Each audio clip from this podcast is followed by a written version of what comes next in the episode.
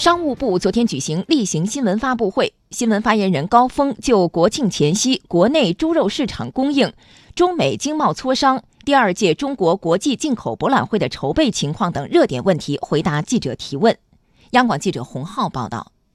国庆长假临近，百姓对国庆期间肉类市场供给情况很关注。不过不用担心，商务部新闻发言人高峰表示，为了保障国庆节日市场供应，商务部会同发改委、财政部等部门，将在国庆前组织有关企业再向市场投放中央储备猪肉一万吨，涵盖多个猪肉产品类别。九月初至今，共向市场投放中央储备肉三个批次，总计投放猪肉两万吨，牛肉。两千四百吨羊肉，一千九百吨。目前部分地区也陆续开展了地方储备肉的投放工作，市场供应总体是有保障的。下一步，商务部将密切关注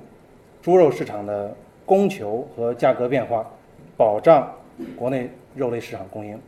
关于中美经贸磋商问题，高峰说，中美双方经贸团队在华盛顿举行副部级磋商，就共同关心的经贸问题进行了建设性的讨论。双方还认真讨论了牵头人十月份在华盛顿举行第十三轮中美经贸高级别磋商的具体安排。目前，双方正在保持密切沟通，为高级别磋商取得积极进展做好准备。他同时透露，中方企业近期已向美国采购相当规模的大豆和猪肉。近期，中方企业正在按照市场化原则和世贸组织规则开展美国农产品的询价和采购，并已经成交相当规模的大豆和猪肉。国务院关税税则委员会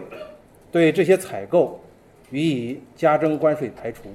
中美两国。在农业领域互补性强，合作空间广阔，希望双方共同努力，为合作创造有利条件。第二届中国国际进口博览会将于十一月五号在上海举办，随着日期的一天天临近，博览会的筹备情况也备受关注。高峰介绍，目前招展工作已经结束。此次企业商业展设有服务贸易、汽车、装备、科技生活、品质生活、医疗器械及医药保健、食品及农产品共七个展区，展览面积超过三十万平方米。增加了养老等题材，增设了室外的展区，新增室外的汽车无人驾驶活动区。签约参展的世界五百强和行业龙头企业超过首届。首发的新产品、新技术预计也将超过首届。此外，高峰透露，第三届中国国际进口博览会的企业商业展的招展工作已经开始，广大境外企业可以通过进口博览会的官网、境外组展机构等渠道报名参展。